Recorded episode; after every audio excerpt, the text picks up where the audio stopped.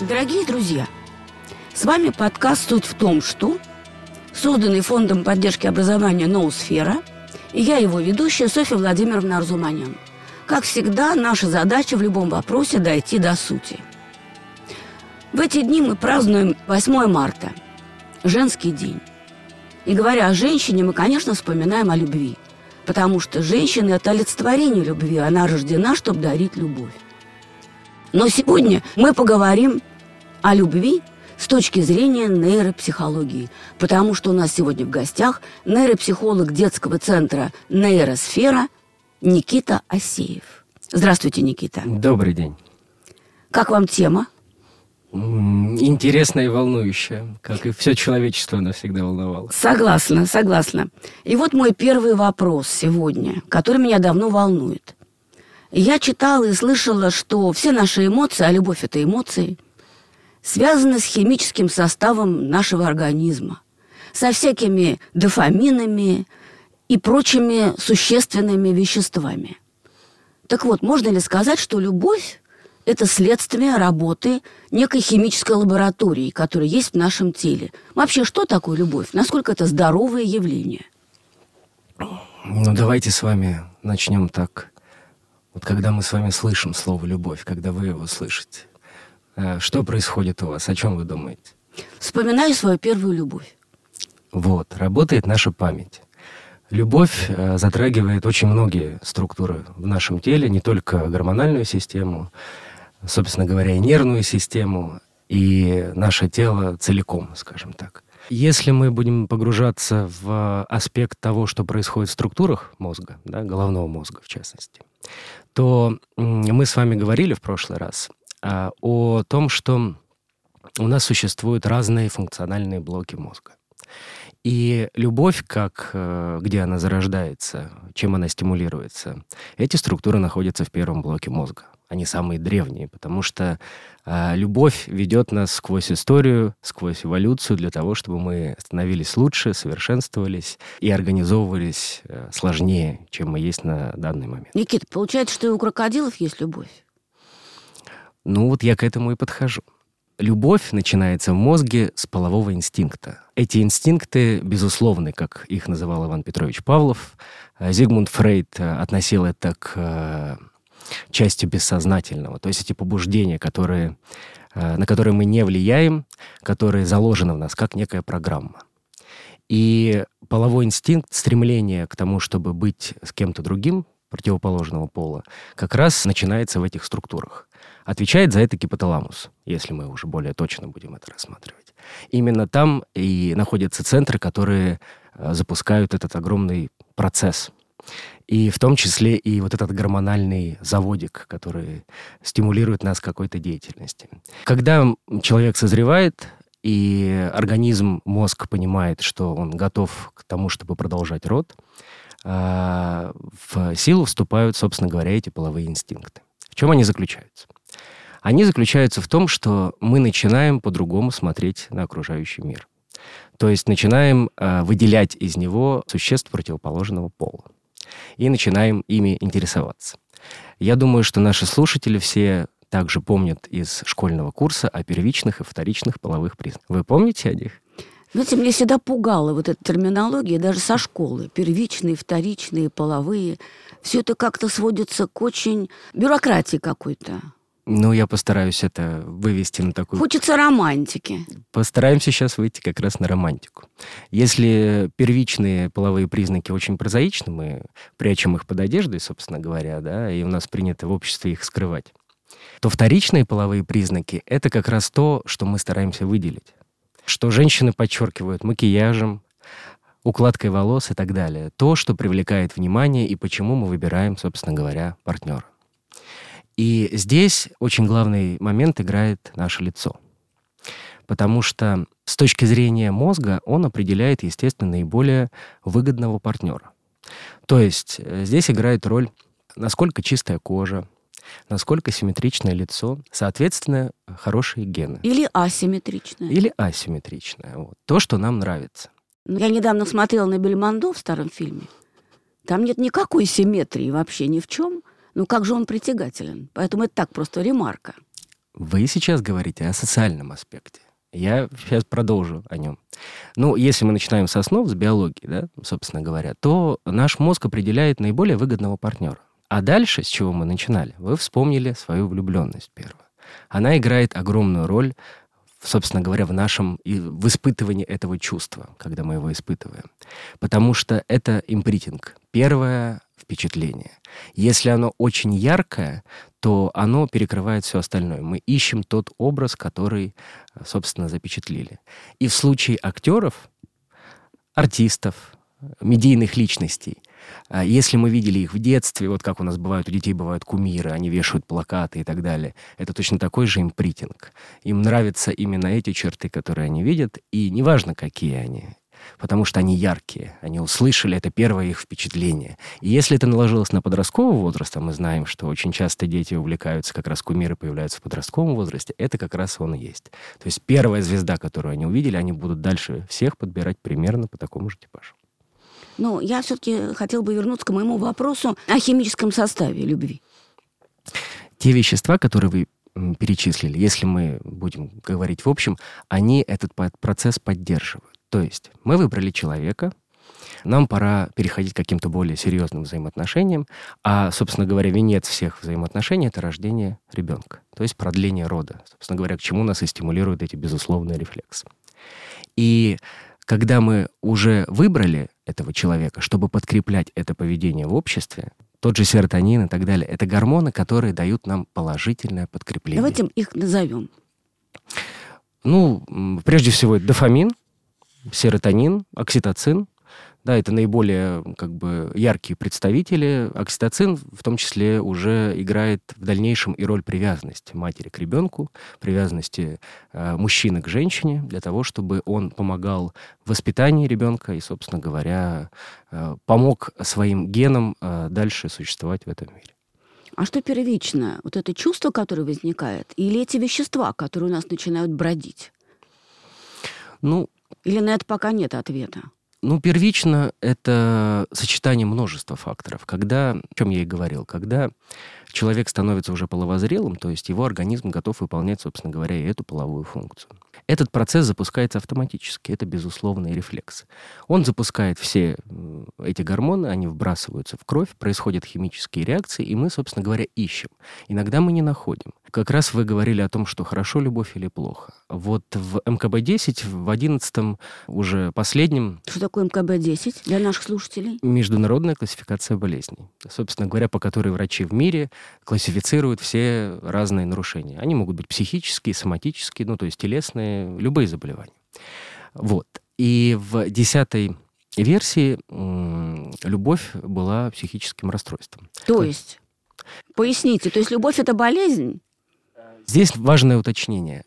Неразделенная любовь, если мы говорили проще. То есть любовное переживание такое трагическое. Подождите, МКБ-10, как вы это называете? Вообще похоже что-то на какой-то символ мебели какой-то, но неважно. Э, исследовали именно неразделенную любовь или любовь вообще? Те вещества, о которых мы с вами говорим, они являются кто-то из них относится к опиатному, то есть они успокаивают нас, дарят нам эйфорию, ну, на уровне ощущений и так далее. В какой-то степени являются наркотиками. И, Мама дорогая. И если только наркотиками, которые вырабатывает наш организм. Полезными, то есть? Ну, наш мозг подкрепляет нас как может, скажем так, чтобы стимулировать нас к развитию и эволюции. И в этом смысле рассматривали, собственно говоря, психологи, психиатры любовь. Если э, мы не достигли источника любви, то есть не состоялся, собственно говоря, этот процесс, что-то пошло в нем не так. То есть любовь неразделенная. Тот объект любви отказал нам. Недоступен. Угу. И здесь мы подходим к такой очень интересной вещи, как, собственно говоря, к сожалению, наркоманов и алкоголиков. Когда они не получают то вещество, а вот эти все гормоны э, дают нам эйфорию, дают нам удовольствие, мы их не получаем, у нас начинается абстинентный синдром. То есть, собственно говоря, ломка, если говорить проще. Именно вот это чувство, когда человек э, испытывает вот этот дискомфорт на физиологическом уровне, и приписали, собственно говоря, в... К болезненному состоянию. В нарушение, да. Это не любовь в практическом продуктивном смысле, потому что продуктивная любовь, она достигает своего результата. Никита, дорогой, но все-таки вот мы сейчас в периоде 8 э, марта и женского дня и прочее, хочется как-то это все-таки уточнить. Ну, понятно, что неразделенная любовь — это печаль, это грусть, и, наверное, действительно это можно э, сказать, что это, что это болезнь. Даже как-то говорили, девушка там сохнет там по кому-то, да, или парень сохнет. Абсолютно То есть есть, есть много да, речевых наших выражений, которые об этом свидетельствуют. Но если взять любовь вполне здоровую, ну, просто любовь, взаимную, разделенную. Это тоже некоторый перебор чувств. Один мой знакомый нейрохирург всегда говорил, что нет, ну, любовь — это ненормальное состояние, это все, что за гранью нормы, это не нормы. Вот сейчас я это вспоминаю, и с учетом вашего вот этого МКБ, там что-то, как вы это называете, жутким названием, все-таки любовь, даже разделенная, насколько это норма? Ведь она не может длиться в вечность в таком состоянии. Значит, наверное, это тоже, но если не болезнь, то какое-то аномальное состояние организма, которое организм не может выдерживать, не знаю, годами. Он не может в таком состоянии находиться.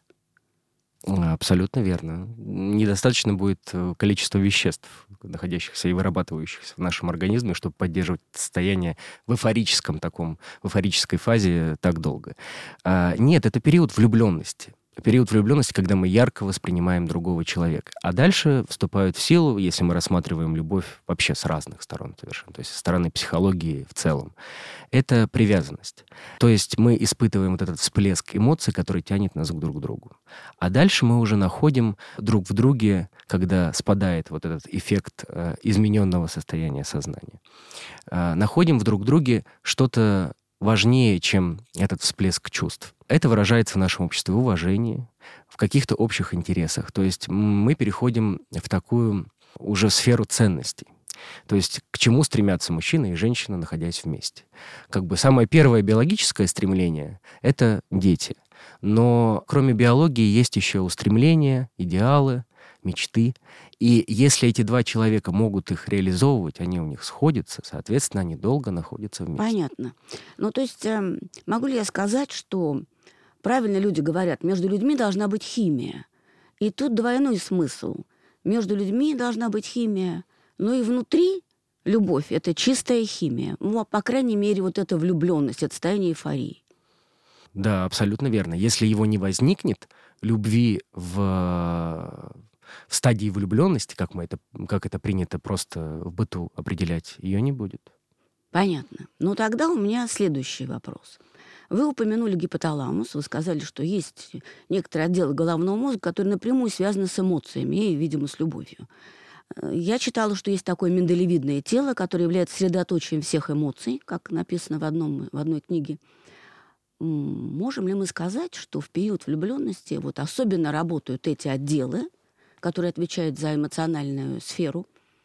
И далее, можем ли мы сказать, что есть люди, ну, особенно эмоциональные, ну, как, скажем, Пушкин. Он был постоянно в кого-то влюблен. Я даже посчитала, что период его жизни в Михайловском, как-то будучи вот еще студенткой, я посчитала, что он 8 или 9 женщин был влюблен, судя по его стихам просто, одновременно. Но есть человек, склонный влюбляться. Можем ли сказать, что у Пушкина был особенно развит гипоталамус, миндалевидное тело, вообще лимбика? Мы можем это с высокой долей вероятности предполагать. То, что вы упомянули, миндалевидное тело, давайте немножко о нем скажем. Да, это часть головного мозга. А, в двух экземплярах оно находится, их два, этих миндалевидных тела, в правом и левом полушарии.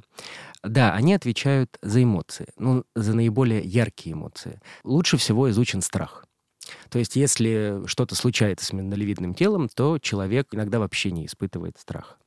И здесь миндалевидное тело в процессе влюбленности и так далее играет роль больше в нашем поведении, потому что это он воздействует, точнее не воздействует, а у нас есть положительные и отрицательные для нас э, формы поведения.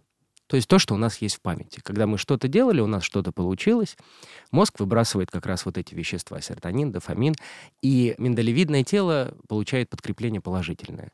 И уже, собственно, кора наших больших полушарий запоминает, что вот эта модель поведения, она положительно на нас влияет она позитивная, мы ее запомним. Если мы что-то делали, и у нас что-то не получилось, это касается и любви в том числе, то есть неразделенная любовь. Мы вот совершали какие-то шаги, и они не привели к результату. Мозг наш тоже это запомнит. Тоже импринтинг. Абсолютно верно. И когда мы будем повторять собственно говоря, этот алгоритм, миндалевидное тело э, будет стимулировать у нас чувство страха что это неправильно, mm. что это поведение ложное не приведет нас к результату. Если же у нас есть положительный опыт, первая влюбленность у нас закончилась тем, что мы поцеловались с девочкой в школе. Вот этот алгоритм, который привел нас, собственно говоря, к этому, он закрепится как положительный, и миндалевидное тело будет влиять на это как правильно, будет кивать нам головой, грубо говоря, когда мы будем совершать какие-то действия. То есть я так понимаю, что у Пушкина все было нормально, он поцеловал девочку там в каком-то классе, у него все это пошло благостно и хорошо, и это повторялось многократно. То есть у него просто правильный был импринтинг. И он стал поэтом в результате. Он был успешен. В этом максимально. Только очень влюбленный человек мог написать «Алина, сжальтесь надо мною. Быть может, за грехи мои, мои мой ангел, я любви не стою, но притворитесь». Я думаю, что происходило в этот момент в его лимбическом отделе, трудно себе представить. Ну, наверное, какой-то взрыв. Ну, вообще процесс творчества, он а, тоже является в какой-то степени нашим инстинктом. Ну, начинается оттуда, потому что а, это безусловное стремление к свободе, к самовыражению и так далее. Если мы разберемся в творчестве вообще, это все равно реализация потребностей. Ну, а возвращаясь к потребностям, мы снова возвращаемся, собственно говоря, к гипоталамусу, к миндалевидным телам. Да. С точки зрения нейрохимии, нейробиологии, они стимулируют этот процесс. И если он сочетается одновременно и с любовным переживанием, то есть с половым инстинктом, к стремлению к тому, чтобы выразить, что-то сделать в окружающем мире, то мы имеем такой гениальный коктейль, который, собственно говоря... Называется Пушкин. Называется Пушкин и многие-многие другие э, представители искусства. А вот скажите, а можем ли мы предположить, что у нас, у человека, есть как бы два мозга, рациональный и эмоциональный? Ну, учитывая, что есть отделы, которые занимаются интеллектом, рацио, а есть отделы, которые занимаются эмоциями. Там неокортекс, получается, и миндалевидное тело, они как бы соперничают, или гипоталамус, они соперничают между собой. Идут какое-то сражение все время в человеке между разумом и эмоциями. Ну, если говорить точнее, то, а, собственно, наша кора, да, передние отделы нашей коры, которые отвечают за контроль, они контролируют этот процесс. Эмоции мы испытываем всегда. А задача как бы высших отделов, собственно говоря, коры — это контролировать этот процесс, чтобы они были адекватной ситуации, не выходили за какие-то грани и так далее. Они как бы не соперничают. Можно сказать, что наша кора — это такой старший брат, который следит э, за младшим, чтобы он не выходил из-под контроля. Хорошая метафора. То есть есть старший, есть младший все-таки. Понятно. И если старший работает не очень, то, соответственно, иногда эмоции нас захлестывают. И мы можем э, делать то, о чем потом будем жалеть. Хорошо. Возвращаясь к тому, что мы э, сегодня говорим о женщинах, о любви, о чувствах. Как нейропсихолог, вы можете сказать, что есть какие-то гендерные различия в нейропсихологии – в том, как ведут себя женщины и мужчины в каких-то ситуациях. Ну и, честно говоря, сегодня, так сказать, по блату я просила бы вас рассказать об этом с точки зрения нейропсихологии немножко комплементарно в отношении женщин. Есть ли что-то такое, что женщины делают чуточку лучше, чем мужчины? Есть, конечно. Слава богу. Ну что вы, женщины прекрасны сами, сами по себе. Как раз э, хочу всех поздравить с приближающимся 8 марта. Всю прекрасную половину нашего человечества. Без вас как бы и жизни, и наших научных работ не было бы в помине. Нас бы самих не было. Что касается того, что получается лучше у женщин, да, или есть ли какие-то гендерные отличия, статистических данных, э, на что пеняли, к сожалению, когда угнетали женщин в, в, прошлых, в прошлом нашей истории, нет. Интеллектуальные способности у мужчин и женщин примерно одинаковые. Никто не отличается, никто не умнее, не слабее, не хуже. Но есть некоторые высшие психические функции, то есть, собственно говоря, э, те навыки, да, как они реализуются с помощью навыков, которых женщины развиты чаще всего, лучше. Это речь например. Все э, вербальные вещи, вербальные тесты, ну, которые, допустим, мы проводим при нейропсихологическом исследовании, женщины или девочки выполняют чаще лучше, чем мальчики или мужчины. Ну, сегодня, я думаю, что очень многие вам сейчас аплодируют. Это приятно.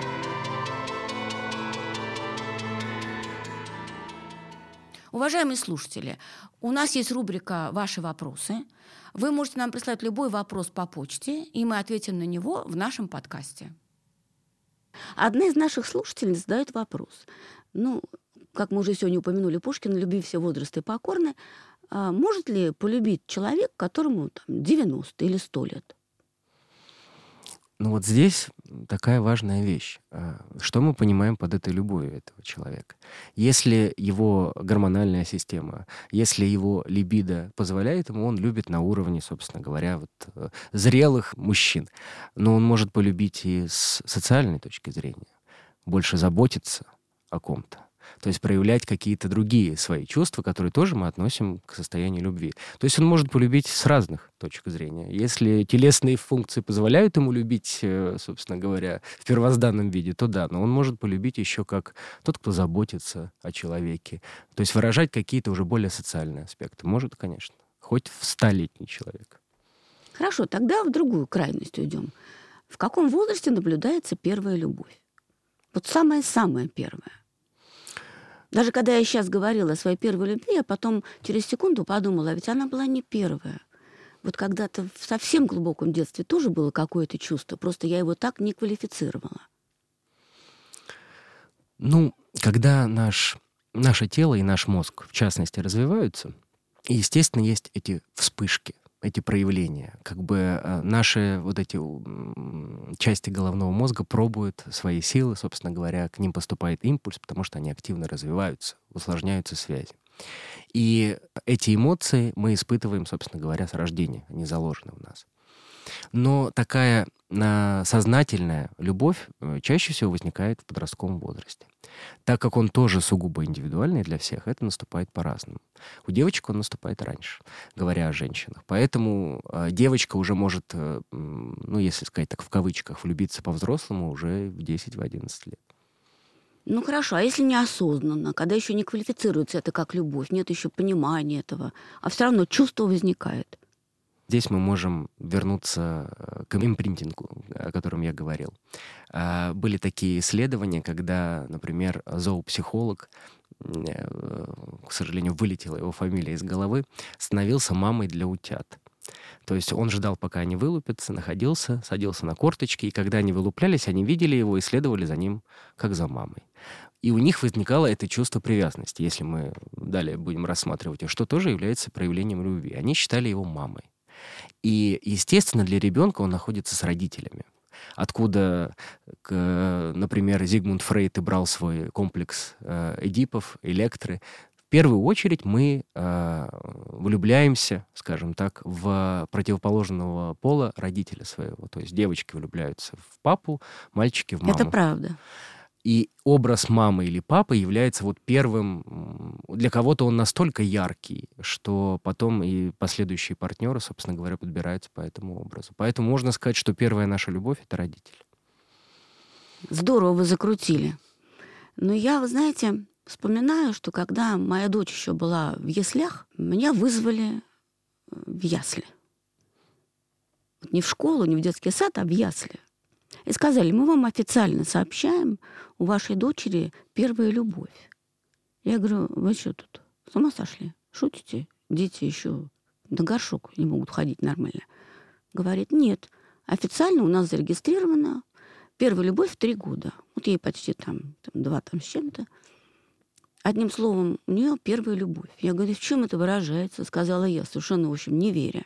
Они говорят, постойте, понаблюдайте. Вот мальчик как сейчас помню, Саша Козлов. Саша Козлов, чудесный мальчик с голубыми глазами, сидит за столом, кушает кашу и неотрывно смотрит на мою дочь, которая сидит в противоположном углу. Неотрывно. Потом он встал, обошел весь этот длинный стол, за которым все дети сидят, подошел к ней и убрал косточку винограда с ее щеки. И снова вернулся к себе на свое место. И они говорят, вот так целый день. Он оказывает ей знаки внимания. И тогда я стала вспоминать а когда же у меня это было? Вот как это? Неужели это бывает в таком раннем возрасте? Я какие-то вспомнила, да, этюды из своей жизни.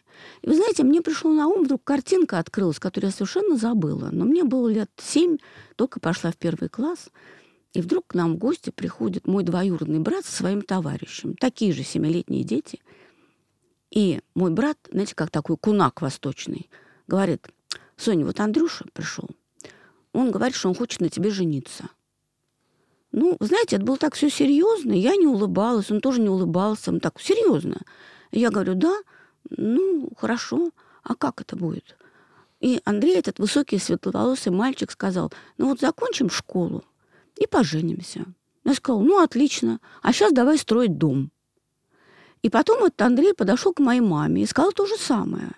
Я вдруг вспомнила счастливое, смеющееся лицо моей мамы, которая еле, еле сдерживала смех, потому что он серьезно ей сказал, закончим школу, и мы с Соней поженимся.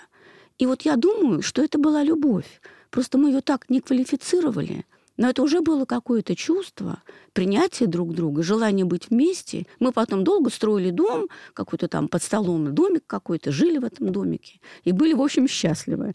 Поэтому я думаю, что, наверное, каждый из наших слушателей, которые сегодня с нами, вспомнит вдруг, подумает, а когда это было у него, в какой период жизни – вот это яркое впечатление, это импринтинг, как вы говорите, он наверняка где-то есть, просто мы о нем забыли. Абсолютно верно. Ну что же, а, давайте завершать. Я думаю, что мы сегодня очень интересно поговорили о любви.